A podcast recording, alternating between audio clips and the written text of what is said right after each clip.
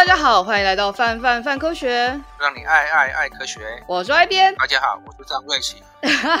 大家有没有觉得就是呃瑞奇 Richard 声音很熟悉呢？没错，他是我们呃之前的老朋友，也是我们好久不见的来宾。那今天之所以邀请到 Richard 呢，是因为呃我们之前都有谈过电脑简史，还有讲到科学奇谈。那这次的童年崩坏专题，其实我们都有跟大家讲说，我们有两条隐藏支线，一条在讲就是一些怀旧的 ACG 跟其中的一些令人值得吐槽的科学。那另外一条线呢，其实就是在讲说一些嗯，现在我们生活起来很方便。然后，但是过往呃一些就是它还呃有一些科技物它还没那么方便的时候，或者是在我们小时候那些科技物长什么样子？那我们这个专题的一个很大的宗旨就是会找不同呃，也不能说就是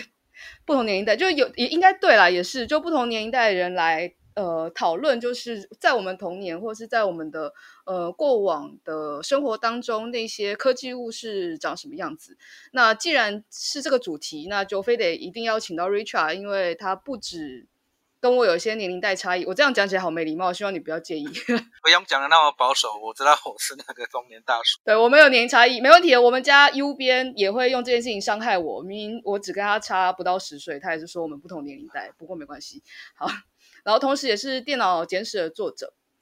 那电脑简史这个系列呢，呃，非常精彩。现在在我们站上已经有四十多篇文章了，然后快要卖到五十篇。那电脑简史呢，从齿轮开始讲起。那目前已经迈入了数位时代，所以如果大家还没跟上的话，就请你先赶快，就是找个时间把我刚刚说的那些文章赶快全部看完。这样，那很开心今天可以邀请到 Richard 跟我们讲这个，我觉得非常切合你的主题。对啊，也还好，我最近就在写这个刚提到电脑简史，所以还算记忆犹新，还没有忘掉很多。不会，我们其实比较好奇你回忆里的东西，这样我们可以先把齿轮丢下，啊、就是齿轮有点太久了，我们放下。啊、已经现在没有人童年是。没有人童年电脑是齿轮，但是我们可以想了解一下，就是因为 Richard，你应该在你的生命历程当中有经历到呃电脑的兴起以及网络的兴起，然后呃，我其实蛮好奇，因为就我自己的童年，我之前在跟 U 编还有 P 编的 Podcast 里面有聊到，就是对我来说，我刚开始第一次用电脑的时候是小学，然后再来就是大学开始要做报告，然后后来有了智慧型手机，然后到了现在，其实基本上我靠网络吃饭。那这个进展会感觉说，哎，其实网络跟电脑跟着我一起长大，那我都长得这么大一只了，那电脑跟网络长到现在好像相当理所当然。但不知道从你的角度来看，你会觉得，呃，电脑、网络以及手机这些科技物的进展是飞快的呢，还是其实对你来说也是一个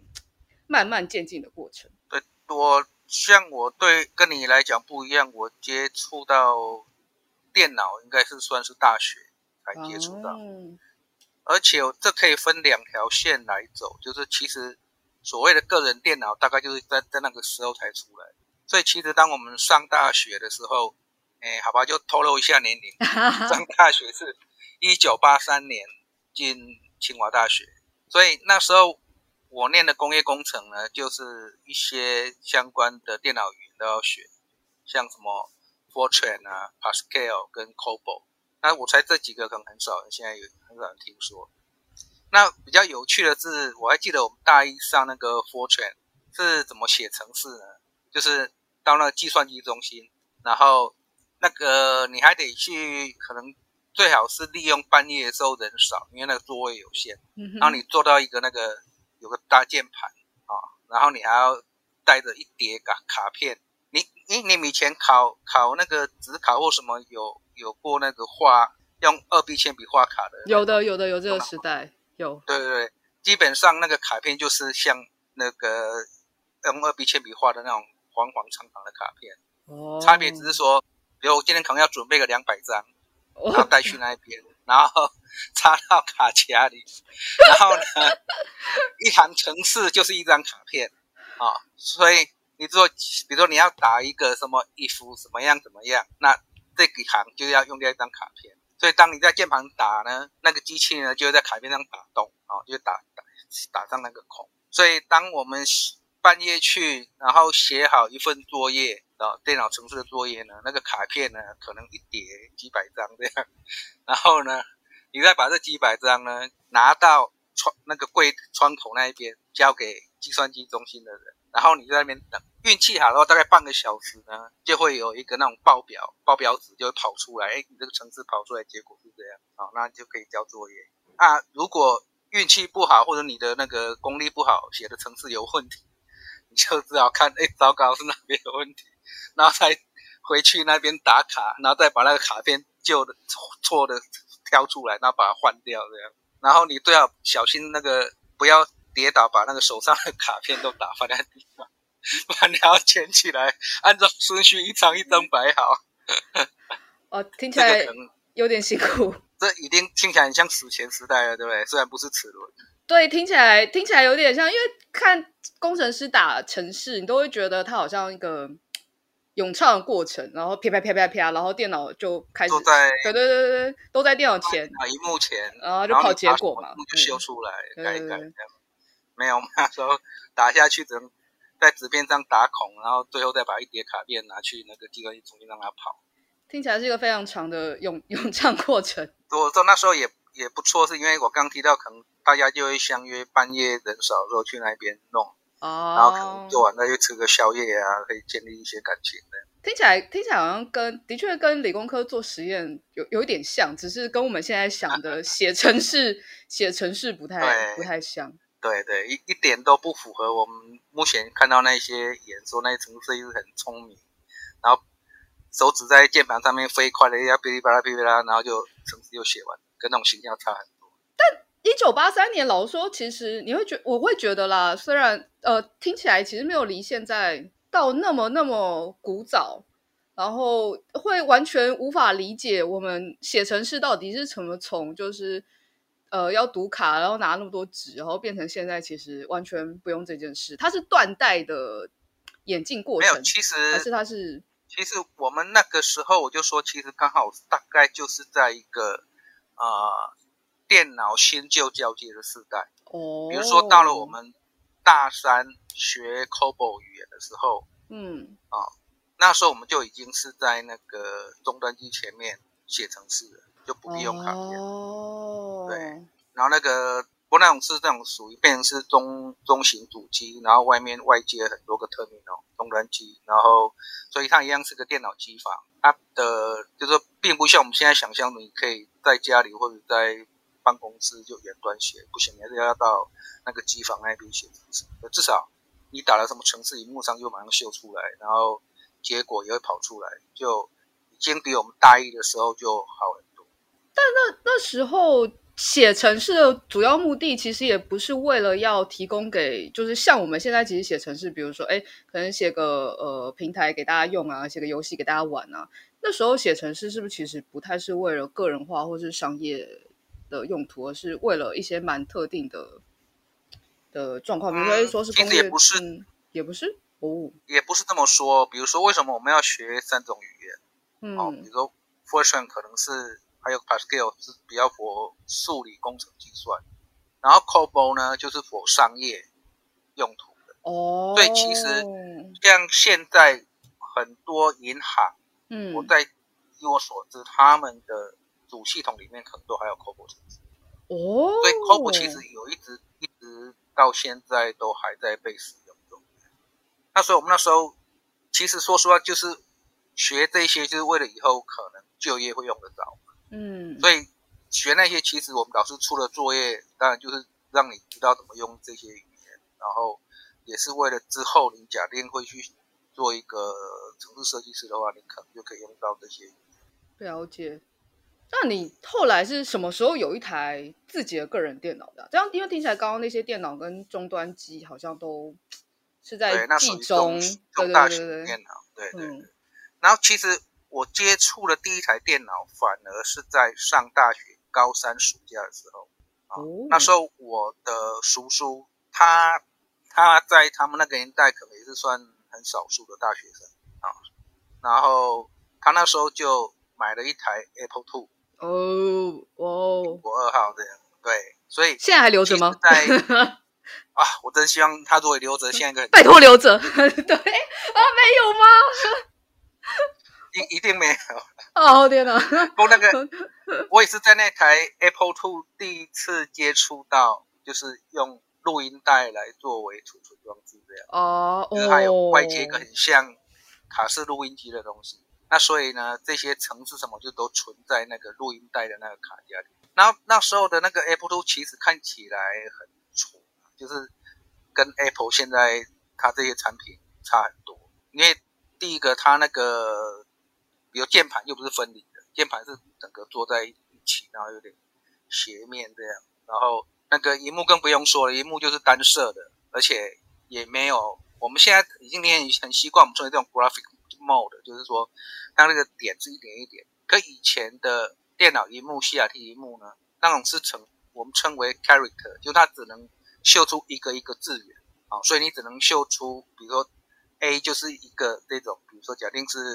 呃。五乘九的一个点组成的，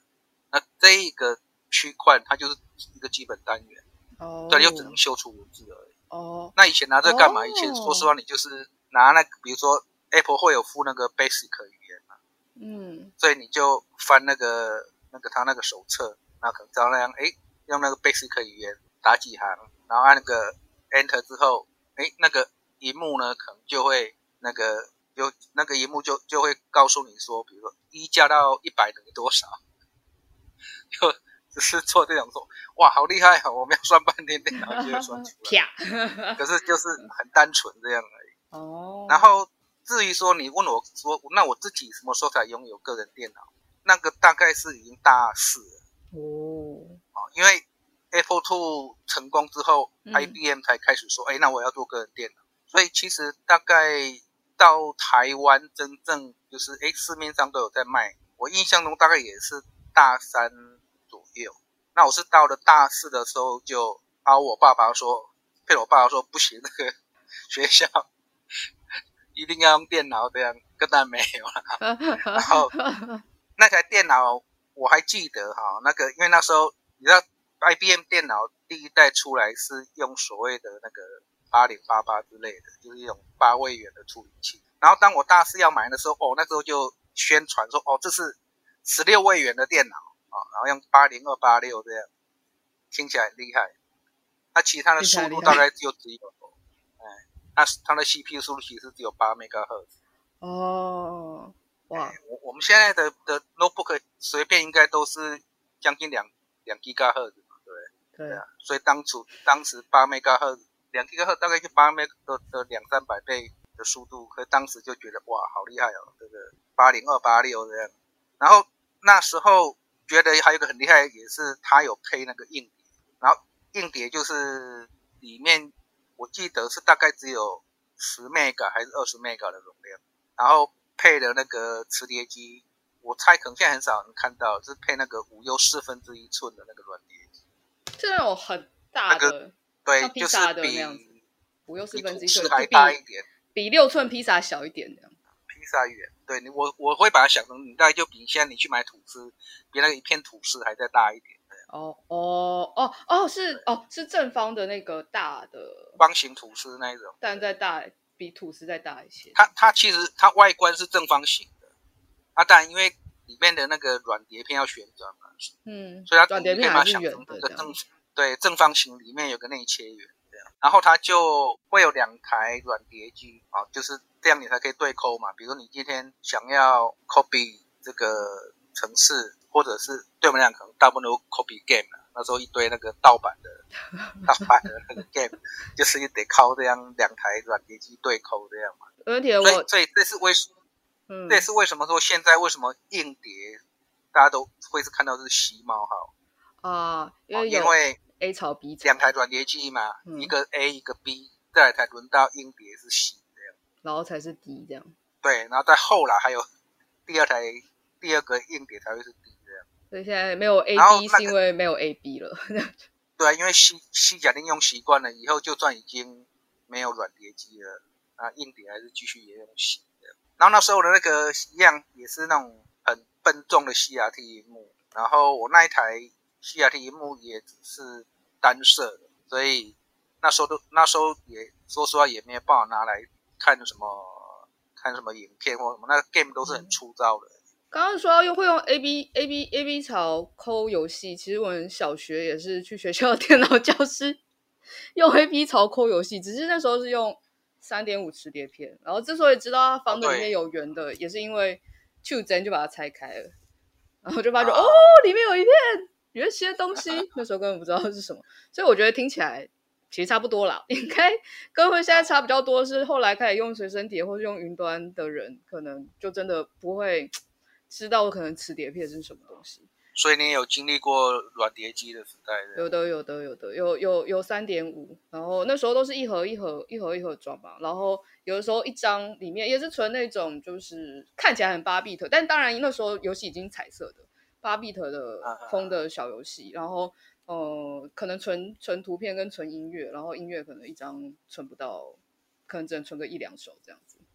音质还很差。对啊，对啊。所以那时候 CRT 荧幕跟电脑主机是在一起的吗？还是其实荧幕跟主机是分开的？哦，分开的，主机跟荧幕是分开的，做成一起。那时候 Apple 有推出一个那个做成一起的，所以那时候还蛮炫的。你看那做的还蛮漂亮。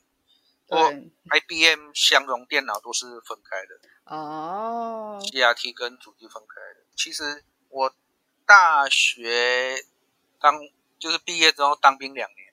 然后当兵两年出来的第一个工作，去生宝，就是做 monitor，做电脑萤幕。哦。然后那时候我们要去国外参展，然后就那个电脑萤幕装起来，然后要比如说要去那个美国参展，那你可以想象那种，假定带个五台，要扛个两台，真的是还蛮辛苦的？一台大概多重？萤幕几寸？然后多重？假定。我们还有带那种比较大的，因为比如说那时候也有高解析度要给医院看 X 光片哦，然后那一种可能就会做到呃十九寸或二十一寸，然后那个基本上可能都要一二十公斤，啊，好重。所以后来现在对，那是你也可以想象，然后那时候在上班的时候一样是 partition 嘛，对，然后 partition 你的荧幕就只能。不能摆在你正面，你只能摆在角落，因为这样才放得下。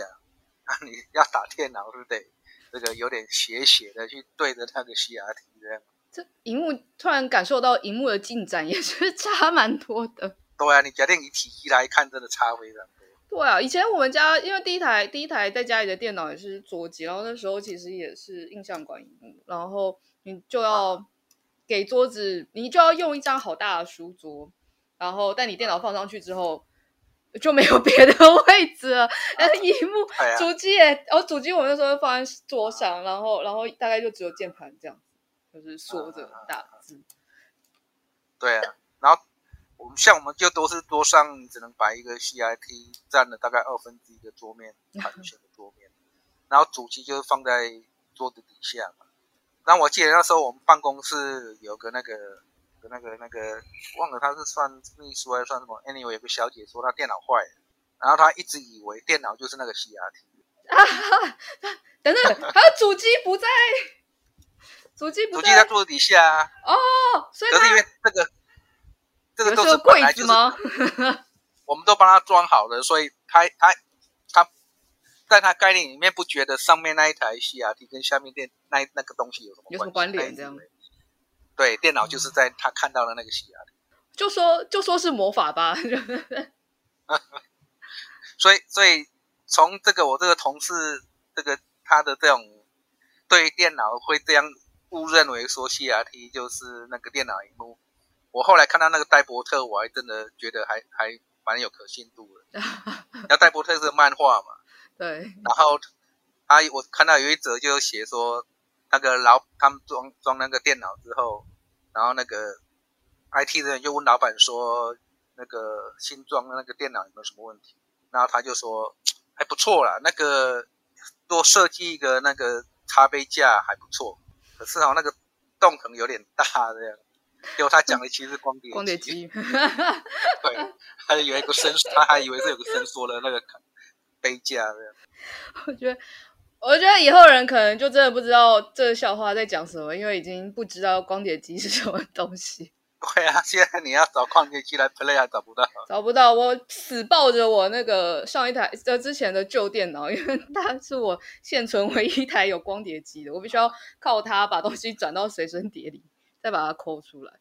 那你有想说，就是既然从从比如说 CRT 到就是呃有呃比如说比较旧的可能有 AB 槽，然后光碟机的这种电脑，然后到了现在，你觉得未来的电脑还有什么可以？演进或改进的空间吗，或是你呃，不论是你空想，或者是就你现在看过的一些资料，然后大概想象可能它会变成什么样子。比如说，荧幕是可以卷起来带走吗？还是因为你就觉得，我觉得现在电脑其实就蛮好的啦，但你就会觉得感觉十年后应该还会有个变革，或是可能等到在五十年后，可能一定不长现在这个样子。但我又想象不到，就我现在。没有任何，没有任何那个可以想象到，就是之后电脑到底还可以改进到什么程度？因为我觉得，我觉得，我觉得我也不觉得会有太大的改变，哦，就是因为我们人眼基本上你一定要有个萤幕，一定要有个面基本的面积嘛。嗯。然后虽然有人在说用这个 VR，可是 VR 一来你你还是得就是头上戴个东西。嗯。然后。二来，其实我们在用电脑，也不见得说就真的想要完全被沉浸、完全沉浸在里面，然后看不到外其他外部的环境。我们现在用电脑，你还可以，周遭的一些那个有人经过或干嘛，可以做一些影印。感觉那种 VR 可能就是你对，你就得专门是当做说哦，比如说像看电影这样，那两个小时就打算做那个事情，要不然假定做一。般的工作而言，应该不大，我不认为会用 VR 来取代目前的，所以萤幕我也不认为会有太多改变。哦，只是说看这个会不会又变得更轻、更薄，或者更方便携带，大概就是这样。所以，除非我们真的想要像比如说 Elon Musk 他们在做那个把电脑植到大脑里的计划。啊不然，其实就现在的商用电脑来说，其实它已经可以改建、革新的地方已经没有那么多了。对啊，有一些我觉得就是说，你假定是太太超越人类真正的需求的话，不见得会被采用。就像几年前那时候电视就流行说要 3D 嘛，然后我那时候也买了一台那个投影式 projector。然后就是，哎，一定要有 3D 的功能哦。可是买到现在从来没有用过 3D，一次都没有吗？没有，你那个还要戴戴上眼镜，然后去挑有 3D。就是我不知道你，你可以注意到后来，你可以发现现在几乎没有电视在强调说它有 3D。大家其实就还是回归到原来，也还也不用看到那个样子。就跟 VR 刚出来的时候也说，就是哦，它会大幅改进游戏业。对。但实际上，VR 游戏玩起来蛮，就有时候玩游戏就喜欢，有时候玩好几个小时，然后玩通宵。但你 VR 游戏基本上三三十分钟就撑不下去。对啊，实在，因为我觉得对我们来，嗯，对我们来讲，我们眼睛本来平常就是这些三维的世界投射到我们二维的视网膜平面，这这个是已经是好几万年的或者几十万年的演化了，好像没。就至少我们现在没办法去调试的时候，会觉得用 VR 会看起来很舒服。嗯，可能要再好几万年吧，但现在人都不习惯了，就没有那好几万年。那也好奇，就是你在刚，因为其实网际网路呃的进展跟电脑的发展其实也息息相关。那我们其实也明显感受到，呃，在使用网络的时候，其实大概月末几年就会感受到，就是环境有很大不一样的变化。那非常好奇，就是 Richard，你刚拥有电脑，或是你在大学写程式的时候，那时候网络环境长什么样子？那时候就个人或家庭而言，但没有所谓网络啊，就是到计算机中心，然后他们才有网络连到其他学校，或者到其连到其他其他地方。那就个人或者是办公室来讲，也是大概就是我当完兵就业那时候，那时候才真的开始有所谓网络。我还记得那时候我们办公室的网络还不是用现在这种 RJ 四十五，是用有点像那个有线电视的那种圆形的那那种接头去去接的。是那种以太接头吗？不是，是，就是不是我们现在这种 RJ 四十五接头，它是一个，哦、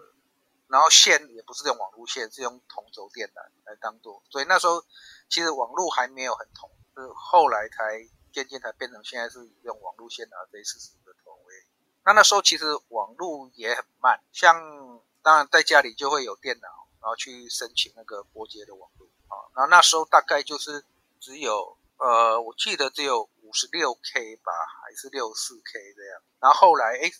中华电信那边广告说什么 ISDN 可以两倍，可以变一二八 K 啊，大概最快就是一二八 K 了，不可能听到什么几 Mega 这种。那所以那时候联网也是，就是说我还记得大概那时候大概可能就是一九，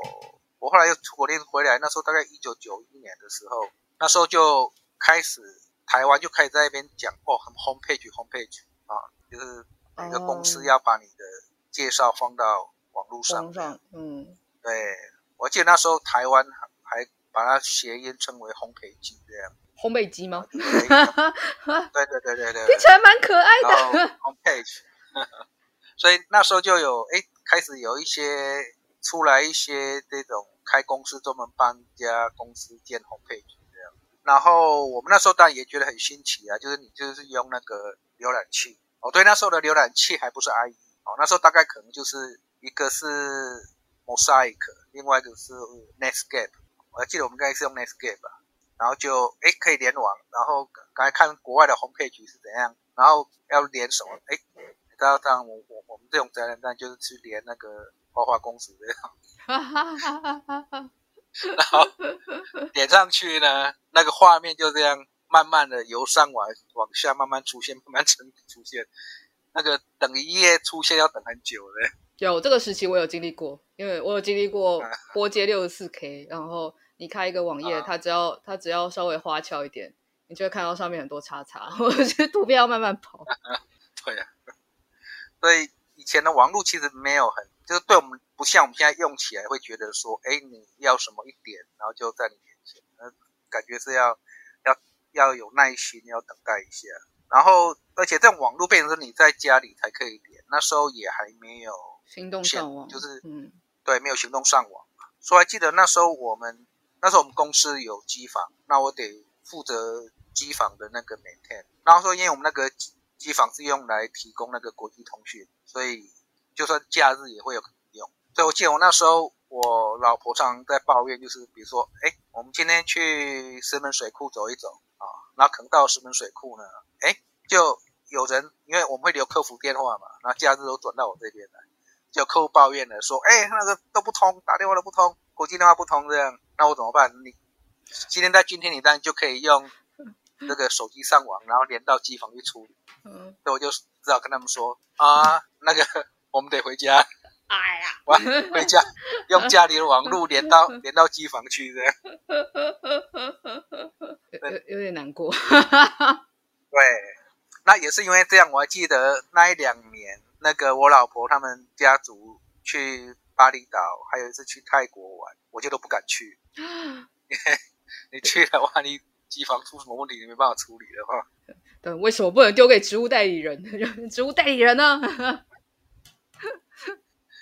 没有，我觉得小公司就只有一个人。哦，好吧，也是，也是，也是，也是。所以现在有网络是真的方便很多。对，真的蛮方便的。也是电脑带在身上就会，哎，有事情了，就开始蹲在旁边，然后 然后把电脑拿出来。我觉得对此我已经很知足了，因为要要做要做这次 podcast 原因，然后所以之前跑去想要看一下，就是因为台湾都会有研究者固定。在做一些所谓的呃呃网络网络报告，然后台湾人使用网络的报告，然后就会有点好奇，就是因为他们网络报告都有在做，就是比如说大家最常用网络的时候在做什么。所以因为现在出的报告，我这边找到比较新的是做二零一九年的，然后所以我就抓了就是往前十年，就是二零一零年的时候的两边大家在使用网络的时候到底在做什么比较。然后可以看到，就是诶，二零一九年跟我们现在想象当中的生活好像差不多，大家就要用网络做即时通讯、看新闻，然后呃看影音直播，然后然后社群媒体买东西。然后于是二零一一年报告的时候就看这个，就觉得哇，这的确跟我好像国中或是大学前期做的事情比较像。他们第诶第一项最多的是搜寻资讯，然后再来是看新闻跟气象，浏览资讯跟网页，然后线上游戏。我就觉得啊，就不会有看直播，因为那时候应该有点难看直播。其实讲到搜寻，你说二零一零年那时候不要搜寻嘛，嗯、对。对啊，那其实在我在讲我们刚，比如一九九几年那时候，那时候就就还没有所谓的搜寻这回事啊，也不是说没有，uh, 就是说那时候 Google 还没有还没有兴起，那还没有搜寻引擎吗？对，就这这样，你也不知道找什么啊，因为一方面那时候大家才正在要把自己的东西变成在网络上面干嘛，嗯，对，所以其实那时候最大的那个。入口网站，而且那时候等于是可以说网络的霸主是入口网站，像雅虎这种啊。那你一进去，那雅虎好像跟现在长差不多，就是会有列一堆嘛，对不对？什么新闻，然后什么新奇什么的，那你就说等于是有点是开山门，开一扇门去找找看。因为其实那时候为什么 Google 会起来，也是那时候雅虎跟把搜寻跟广告摆在一起，在。雅虎上面，你就算搜寻打一个东西要找，就跳出来的呢是什么？是付给雅虎广告费最多的啊，而不是像 Google 这种会跳出来，可能是你真正需要的资讯。那那时候其实像这种入口网站，呃，像美国那时候最大就是 AOL 嘛，美国线上。那他那时候大到说他，我那时候我们看到都觉得哇，真不可思议。他后来。市值大到变成反而去买下华纳公司、华纳电影公司。哦，对，那后来现在根本美国现就后来就渐渐的，当 Google 起来之后，你不需要有这个入口网站，就直接 Google 搜寻就找到你要的东西，那这些入口网站就就没落。哎，对耶，其实大家也是默默不开始比较少上雅虎，然后开始转而用 Google，但有点我好像有点。抓不太到这中间转换，的确是因为大家被太多资讯，因为 Google 搜寻就很简洁嘛。然后，但其实入口网站它也有搜寻功能啊。就为什么这件事情会对一些人来说逐渐就被取代了？我觉得最主要就像我刚刚提到的，因为你用入口那样搜寻，嗯，大部分先跑出来的第一页都是广告下广告的人，而不是说像 Google 那样是真正所需要的那个东西。嗯，哦，原来原来是这样。你如果说讲到那个那个时代，我后我现在想一想，我那时候用的很大部分东西现在都不见比如说，比如说，我们先不讲，我们先讲我们目前在用的 Office 软体好了。好，比如说我们现在会用 Word，是。可是，在 Word 之前，我们是用叫做 WordPerfect 这个文书处理。然后 Excel，在 Excel 出来之前呢，我们是用 Lotus 一二三。哦。然后 PowerPoint 在这个 PowerPoint 出来之前，我们是用叫做 Harvard Graphic 哈佛绘图这样，等于是说，其实，在微软推出 Office 之前，市面上本来就已经有不同的服务这样子，嗯，对，试算表啦，或者是简报，这都已经有了。那后来微软就是，其实，其实那时候微软被称为邪恶帝国也是这样，就是它其实几乎就是 copy 这些软体的样子跟功能。那因为它跟它的作业系统绑在一起，所以这样就哎，就直接用微软的就最方便。所以这几个后来就都被都都都被微软杀死了。包括像我刚刚讲，我们本来用 Netscape，后来就变成 IE。对啊。哦，嗯，这听起来有点让人害怕。现在看手机系统啊，然后看我们用的作业系统，或是看我们用的网络服务，好像。就人来说，大家都会是，如果能够尽量简单，谁想要复杂？所以就是我电脑本来就可以处理这件事，或我作业系统本来就把这东西整合在一起了，我就不会再去刻意为了要追求多样性，然后去用别家的服务，然后反而不能跟别人对接。对啊，对啊，除非说你真的有一些有找到对方的一些缺点，然后你就像 IE 后来被 Chrome 取代。因为后来 IE 又整个太笨重了，然后哎，Chrome 又快，搜寻也快，Chrome 就起来了。我听说好像最近 Chrome 又又好像又会被那个 Edge 取代掉。Uh, 听到越来越多人都又改用 Edge 的。嗯，因为这次你会特别在意吗？比如说，觉得网络服务系统应该要多样化，或者是他们其实被某家大公司整合，然后让用户觉得……嗯，其实我我个人倒是不会很在意。嗯，这个东西哈，你尤其是像呃 iPhone 出来之前，那时候其实之前就有手机嘛，对，然后当然智慧手机出来之前是 Nokia 什么那一些啦，那后来微软也有推它的嘛，然后 Android 推它的，那那时候在这个 iPhone 就是真正壮大之前，那时候也都有在论辩说，像 Android 是一个哎大家都可以进去。啊改东西干嘛的？然后 iPhone 就是一个封闭系统，然后就有人就等于是用这种，到底是封闭系统好呢，还是开放系统好？就你看到现在手机几乎是 iPhone 用 iPhone 的最多，嗯，看起来大家也不很在意说所有东西都是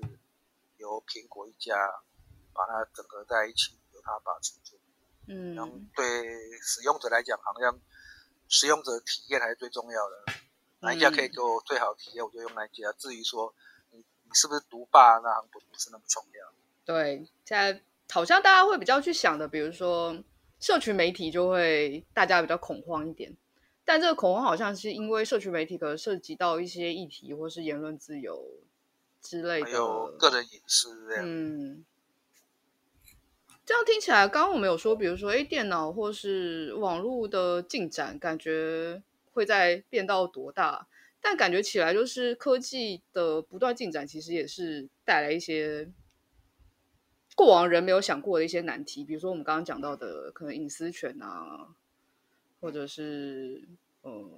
我们都使用网络觉得很稀松平常，但可能有些地方，当它没有网络的时候，就会变成有人说什么网络是二十一世纪的电力。对啊，我会觉得 网络就像早在现。那在那个现在大家都已经习惯手机上网吃到饱，在那个之前可能就还得去斤斤计较说，哦，我今天这个上网多久会花多少钱？对。那现在好像渐渐的上网已经变成是一个基本需求了，就是每个月固定付多少钱，然后来确保你二十四小时畅通。就是呼吸、吃饭、WiFi。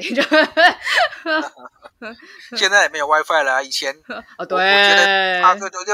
几年前是说你去人家朋友家里干嘛？第一句话问 WiFi 密 WiFi 密码，现在已经不是了，现在已经第一句话问说那插座在哪里啊？对，就你反正手机可以上网，不用 WiFi。没错，手机现在也现在也都是也都是吃到饱了。我这边其实有之前就是一样，就是看那个网络报告，然后现在看基本上行动上网比例已经大概大概都是八成以上，但那时候看就是。二零一零年报告的时候，就会发觉他就会说，哦，使用无线上网比例以二十岁到二十四岁、二十五岁到三十四岁最高。那到底是多高呢？大概占百分之五十八点三五以上。我就哦，五十八点三五啊，还不到六成呢。现在现在连老年人都上网啊，像我爸爸也都会用 Line。打疫苗都大部分要上网预约。那时候就会觉得，哎，这会不会造成一些什么落差？然后，但好像大家也就习惯这件事了。对啊，其实我觉得所谓的我们说这长辈，他们的学学习能力比我们想象的好。哈 哈他们其实就是只要有朋友用，然后再教朋友会教他怎么弄，怎么会会跟他说，哎，这多好，然后就他也会做这样。对，至少至少我像我爸，我就觉得他还蛮厉害的，还。会用 Line，然后还会用手机拍照，然后用 Line 传给我们。我每次我每次看着大家用 Line 用很顺的时候，我就会觉得，因为像我其实就没有那么习惯，习惯也没有那么喜欢用 Line，但是看到大家用 Line 用的很顺，跟它普及率特别高的时候，尤其是那时候刚开始在说要哦还没有简讯十连制出来，然后大家说要怎么做，就是逐迹追踪的时候，其实在 Line 上面的系统就。就还蛮方便的，然后你就看到就是，比如说我妈或者是我的一些长辈，他们其实也用的很顺，然后就觉得哇，赖真的好厉害。但就是我其实有的时候 get 不太到，就是它怎么可以 普及率这么高？因为很多系统或者是新出来的东西，其实都会让大家觉得有点复杂，不知道怎么用。我觉得就蛮。我觉得有一个很重要，是因为像我们之前这个 Messenger 这些东西，就是你要先，就对方基本上是你是认识的啊，所以你可能已经先在网络上，在社群那里先成为朋友，然后才开始用 Messenger 这些。Line 的好处就是说，不用你，你也可以跟陌生人加 Line，然后你也不用怕、呃、会被他。假定你用 Messenger。对，用 Messenger 你可能就会有一些，比如你脸书的东西不想让别人看到，不认识的人看到，所以你不想加他好友。可是用 Line 不会，Line 就只可以像一个电话号码，你就只是交换 Line，就像交换电话号码而已，他不会看到你一些生活上的网络上的照片。啊、哦，的确是这样。所以其实概念好像跟电话比较相近，然后大家其实蛮能过往就蛮能接受，就是交换电话，我有事才会找你。我真的觉得你烦的话，我我有办法可以让你不要 不要再打过来哦。所以我觉得对这个对像那个长辈他们就比较，也许他们就他们一开始就不会用脸书之类这种社群软体，那对他们来讲，他们直接用 Line 就好了。嗯，也是他们本来就是社交需求，也不是用网络建立或是连接的。嗯。那你觉得电脑跟网络带给你的人生有很大的变化吗？就我相信应该是啦。但你如果想象就是 没有电脑或是没有网，如果你的人生的其中一条就是平行宇宙分支线，那条分支线是你没有你的工作跟电脑都没有，跟计算机都没有关系。然后还有另外一条分支线是这个世界没有电脑跟网络，你觉得它会是长什么样子？其实对我来讲最实际的就是。今天假定没有 Internet，我大概就不会写这些文章，不会出书了，因为你你不可能那么快就可以找到，透过网络找到资料啊。对啊，今天就算说，像我们之前可能要到图书馆查资料，嗯，对，可我，我都可以想象，今天假定没有网络的话，那我今天想要写个这个电脑简史，那你说我真的跑去图书馆好了？我我相信我能够找到资料也不多，尤其我看的资料大部分都是英文原文。嗯，那那你在台湾可能图书馆不会去收藏那些原文，对。那因为网络我是可以很快就找到原原文的资料，那这个我才有可能今天可以成为这个所谓作家这样。那还有没有什么你觉得可能？比如说，那如果这个世界没有？这世界如果没有电脑跟网络，你觉得这个世界会跟现在有什么不一样的地方？还是只是出现另外一个别的形式的电脑跟网络？因为这东西感觉好像终将会出现，感觉这……我觉得网络其实就好，做这样讲起来，其实在我大学之前就是生活在没有网络的时代，那那个时代好像也 fine，也也不会有什么问题的。那差别大概就是说，可能整个。生活或经济模式就不会有很大的变化。嗯，比如在以前，你大概很难想象说，哦，你你今天可以从美国买一样东西，比如说你假定收藏什么玩偶，哎，你今天竟然就可以上网就买得到这个玩偶。没错。那在以前，你假定哦，就算说你小时候看到什么这个电影或什么想要上玩偶，你可能一辈子都买不到，因为台湾假定没有人进的话。跪求玩具反反斗城代理，那你要怎么跪求？没有网络，你也没办法去上网跪求啊。或是你跪求，如果国外有亲戚，如果没有就没办法。有了，在假定在以前这种跪求，你可能就要那个报纸，要在报纸上面看广告。啊。一种跪求。找工作是要买报纸，看上面有什么那个工作在征人。有，但是。我爸有一阵找工作的时候也是，我就会跟他去那个社区里面的那种，有点像什么李李明活动中心，然后翻报纸。啊，对对对，公布栏哦，对对对，翻报纸，然后拿个笔记本，有经过抄下来这样，啊哈哈哈，OK OK，有的有经历过这个事情，虽然不是我本人的求职经历，但是对，对啊，所以你说没有网络的话，诶，是。日子还是可以过啦，可是就变成是，不是像现在那么方便，然后可能也没办法像现在接触到那么多资讯或者是娱乐的东西吧。像以前你看电影也只能去电影院看，也不可能现现在上网看电影。对啊，不会像 Netflix 这么方便。你看了公视的斯卡罗，你没办法跟大家讨论，因为你就 看了，你被单向，你被单向输入，你没有任何地方可以输出，你现在去写那个吧，报纸，报纸，报纸评论，然后看那种报纸就报纸就变成只有少数人，那些名人可以可以发表，对，或者是文文文笔好的人都没机会发表，的确是，所以网络还不错啦，我觉得就是让。一般的人都可以有管道去发表意见，然后也让更多人看到的。那面对一些科技带来的隐忧，比如说，因为社群媒体，社群媒体就是我们一方面，一方面会有人觉得就是，哎，它太容易，它太容易让大家都可以很很轻易在上面发表意见，然后它多少也因为它的呃演算法或是性质，然后影响了一些。我们可能过往觉得不会影响到的现实生活当中的事情，比如说二零一六年的时候，才明显感受到哦，社区媒体会影响到很重要的那个总统选举呢。然后公投啊，对啊，然后但当然没有网络的时候，好像这件事情也存在，但感觉好像这样子的这样子的现象透过网络然后加剧，然后或者是我们刚刚讲到隐私权监控的问题，可能过往就是。嗯，我们可能从来不会想说，哎，人脸辨识能够成熟到我在路上就可以轻易的追踪你的你的行踪。对啊，那你，我们都会觉得科技科技自人而来，但是，呃，好像又有一些讯号让我们感受到，嗯，人好像没有办法控制，就是科技。你会担心它会失控吗？还是它其实它就会像比如说像 VR 一样，因为我们眼睛看了不舒服，所以它的进展其实也是。会被维持在一个区间当中，除非我们除非有新的突破点，这样。我我是比较乐观的啦，就是说，假定你能够以比较大历史来看，从你看我们刚回顾过去，从我这个大学的时候用个人电脑，那演变成在这样，几乎是从刚刚电脑个人电脑刚出现到现在，现在所以大概二三十年。大概三十年左右，然后不管是电脑本身或者是网络，都已经是一个很大的改变。可这个二三十年，你假定放在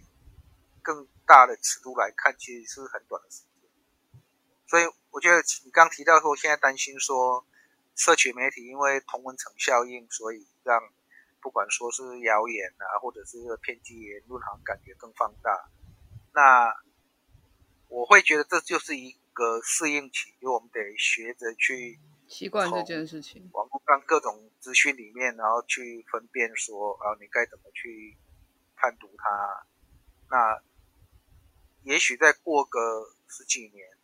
我觉得不管是说这个阅读者本身的素养的提升，或者是说有一些机制，我觉得应该不会失控，而是会。还是会会维持在一个正轨上，这样。嗯，那蛮好奇，你对如果往下人工智慧演进跟进展的态度，大概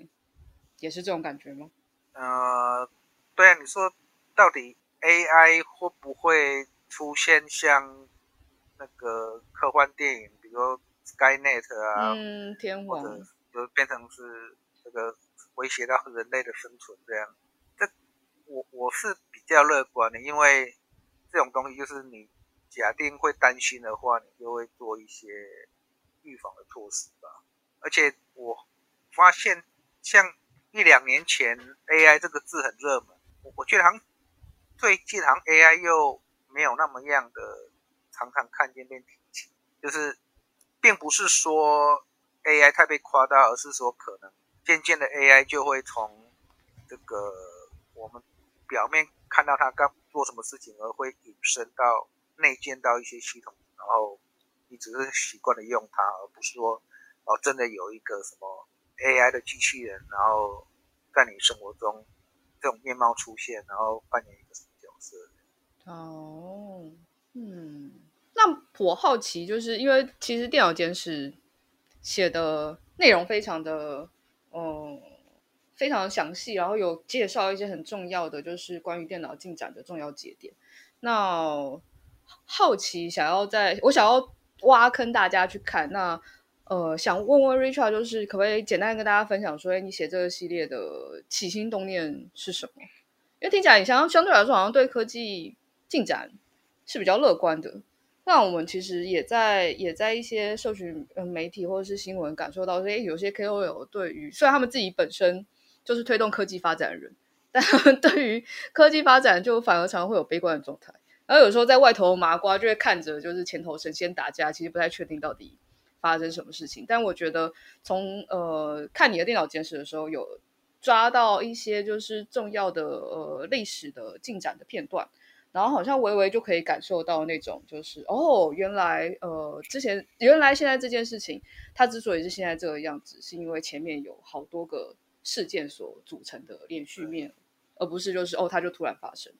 所以也就是比如说 AI 或是一些东西，它之所以科技会不会威胁到人类，其实它也不是一个突然出现，而是我们必须要有一个连续渐进的过程。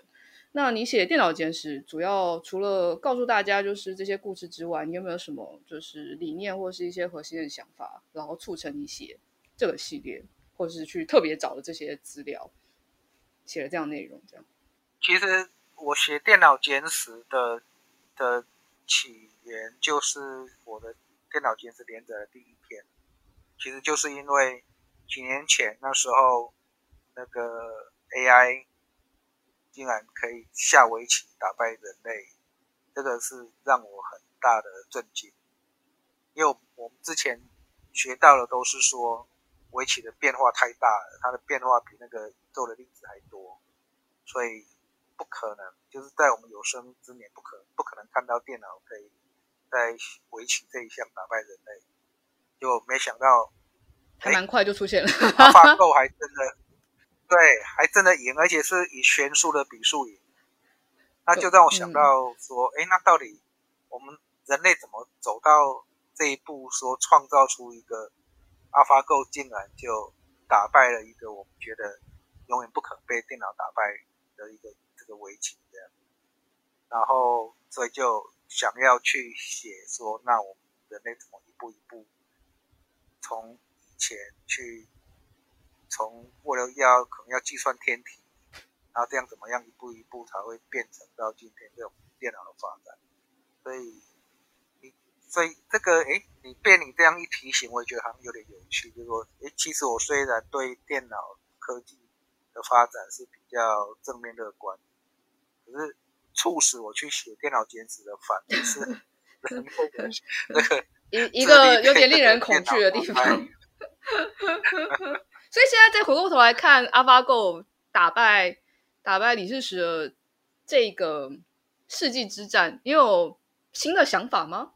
有释怀吗？欸、还好哎，就像说，这哎，说，我其实我有个朋友，就是我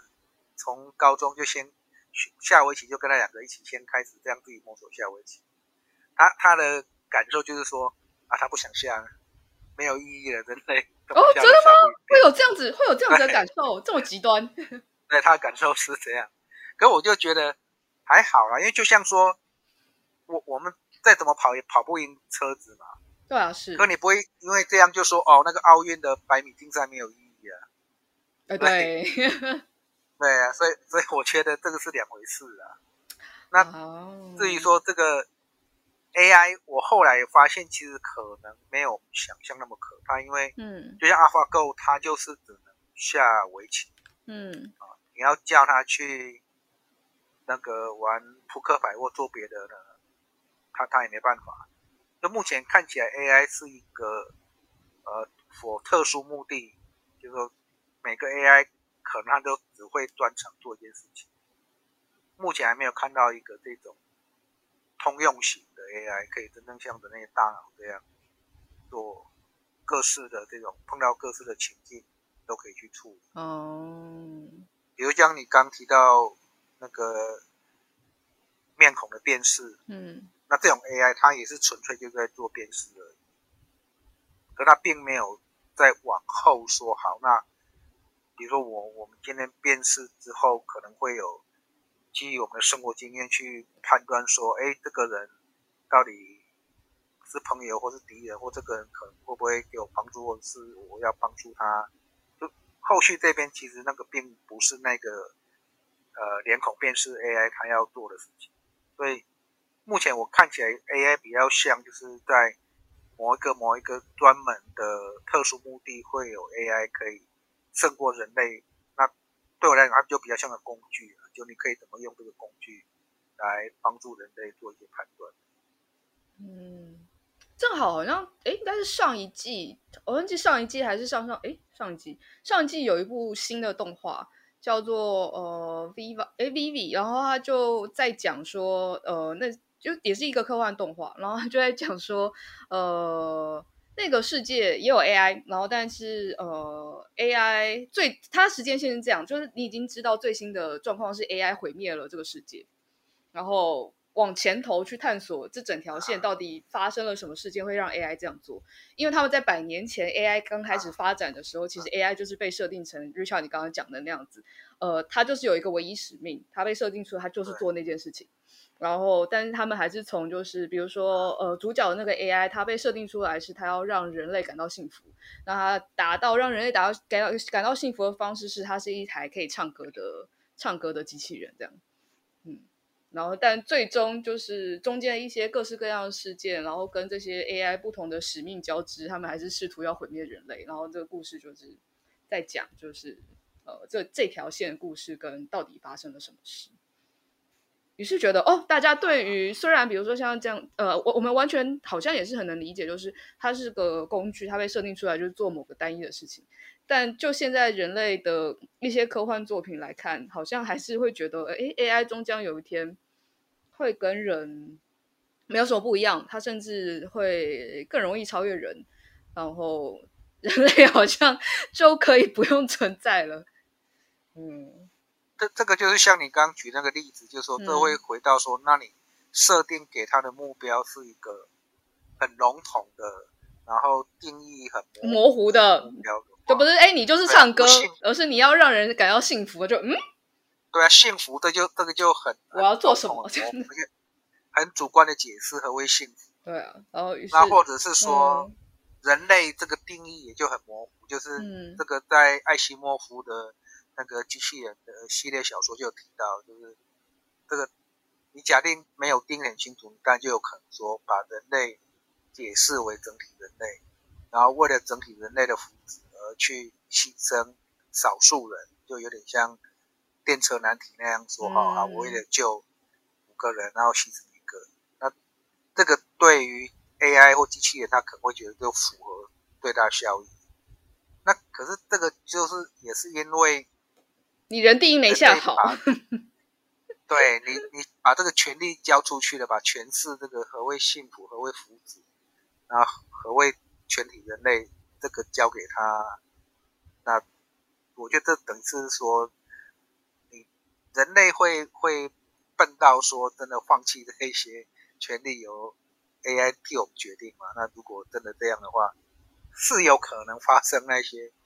那些科幻反。反乌托邦科幻片的那些情况发生，但总之我们现在 AI 还没进展到那样，然后在可以科技到那里之前，就希望我们还有一些时间可以做功课、找共识，然后以不至于让人类灭亡，然后或者是如果人类灭亡，世界会变更好，那那就那就这样吧。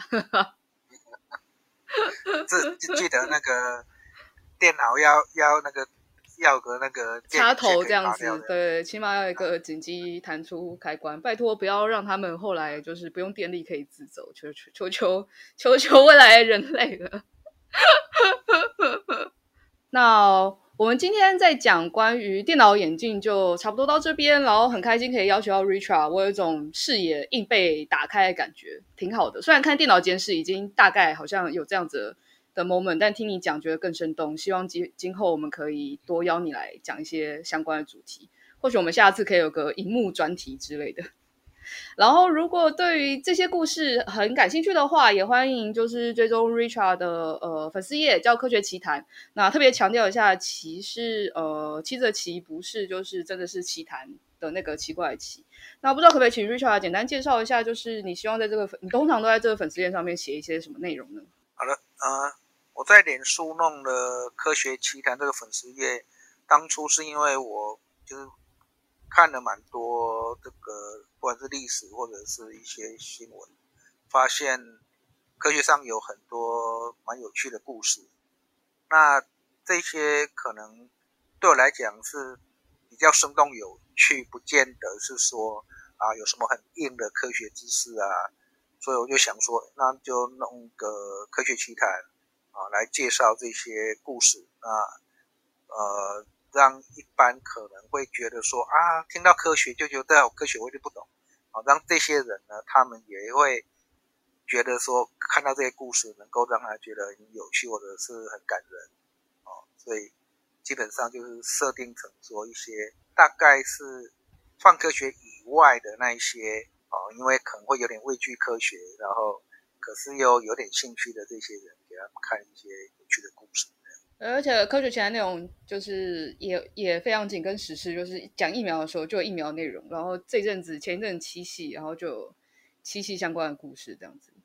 而且这个观点应该我觉得这两天哦，对啊，现在所以现在斯卡罗我也要写一个斯卡罗哦，真的吗？期待！而且观点绝对是我相信大家在其他呃粉丝页或网站绝对找不太到的观点，所以欢迎。各位可以多追踪，然后也欢迎大家就是锁定我们这次童年崩坏的专题。那再次很谢谢今天邀请到 Richard，那希望就是之后还是可以常来玩这样子。好，谢谢。有去看有什么这种相关的有趣题目，就再来。好啊，好啊，好啊，感谢感谢。那我们今天就到这边喽，大家拜拜。拜拜。以上就是本集科科聊聊的节目内容，听得还不够尽兴吗？成为泛科学网站会员，除了文章看到饱，还能追踪作者、留言评论、光点鼓励，同时获得好玩的知识成就、升等练功。快一起加入泛科学，轻松玩科学吧！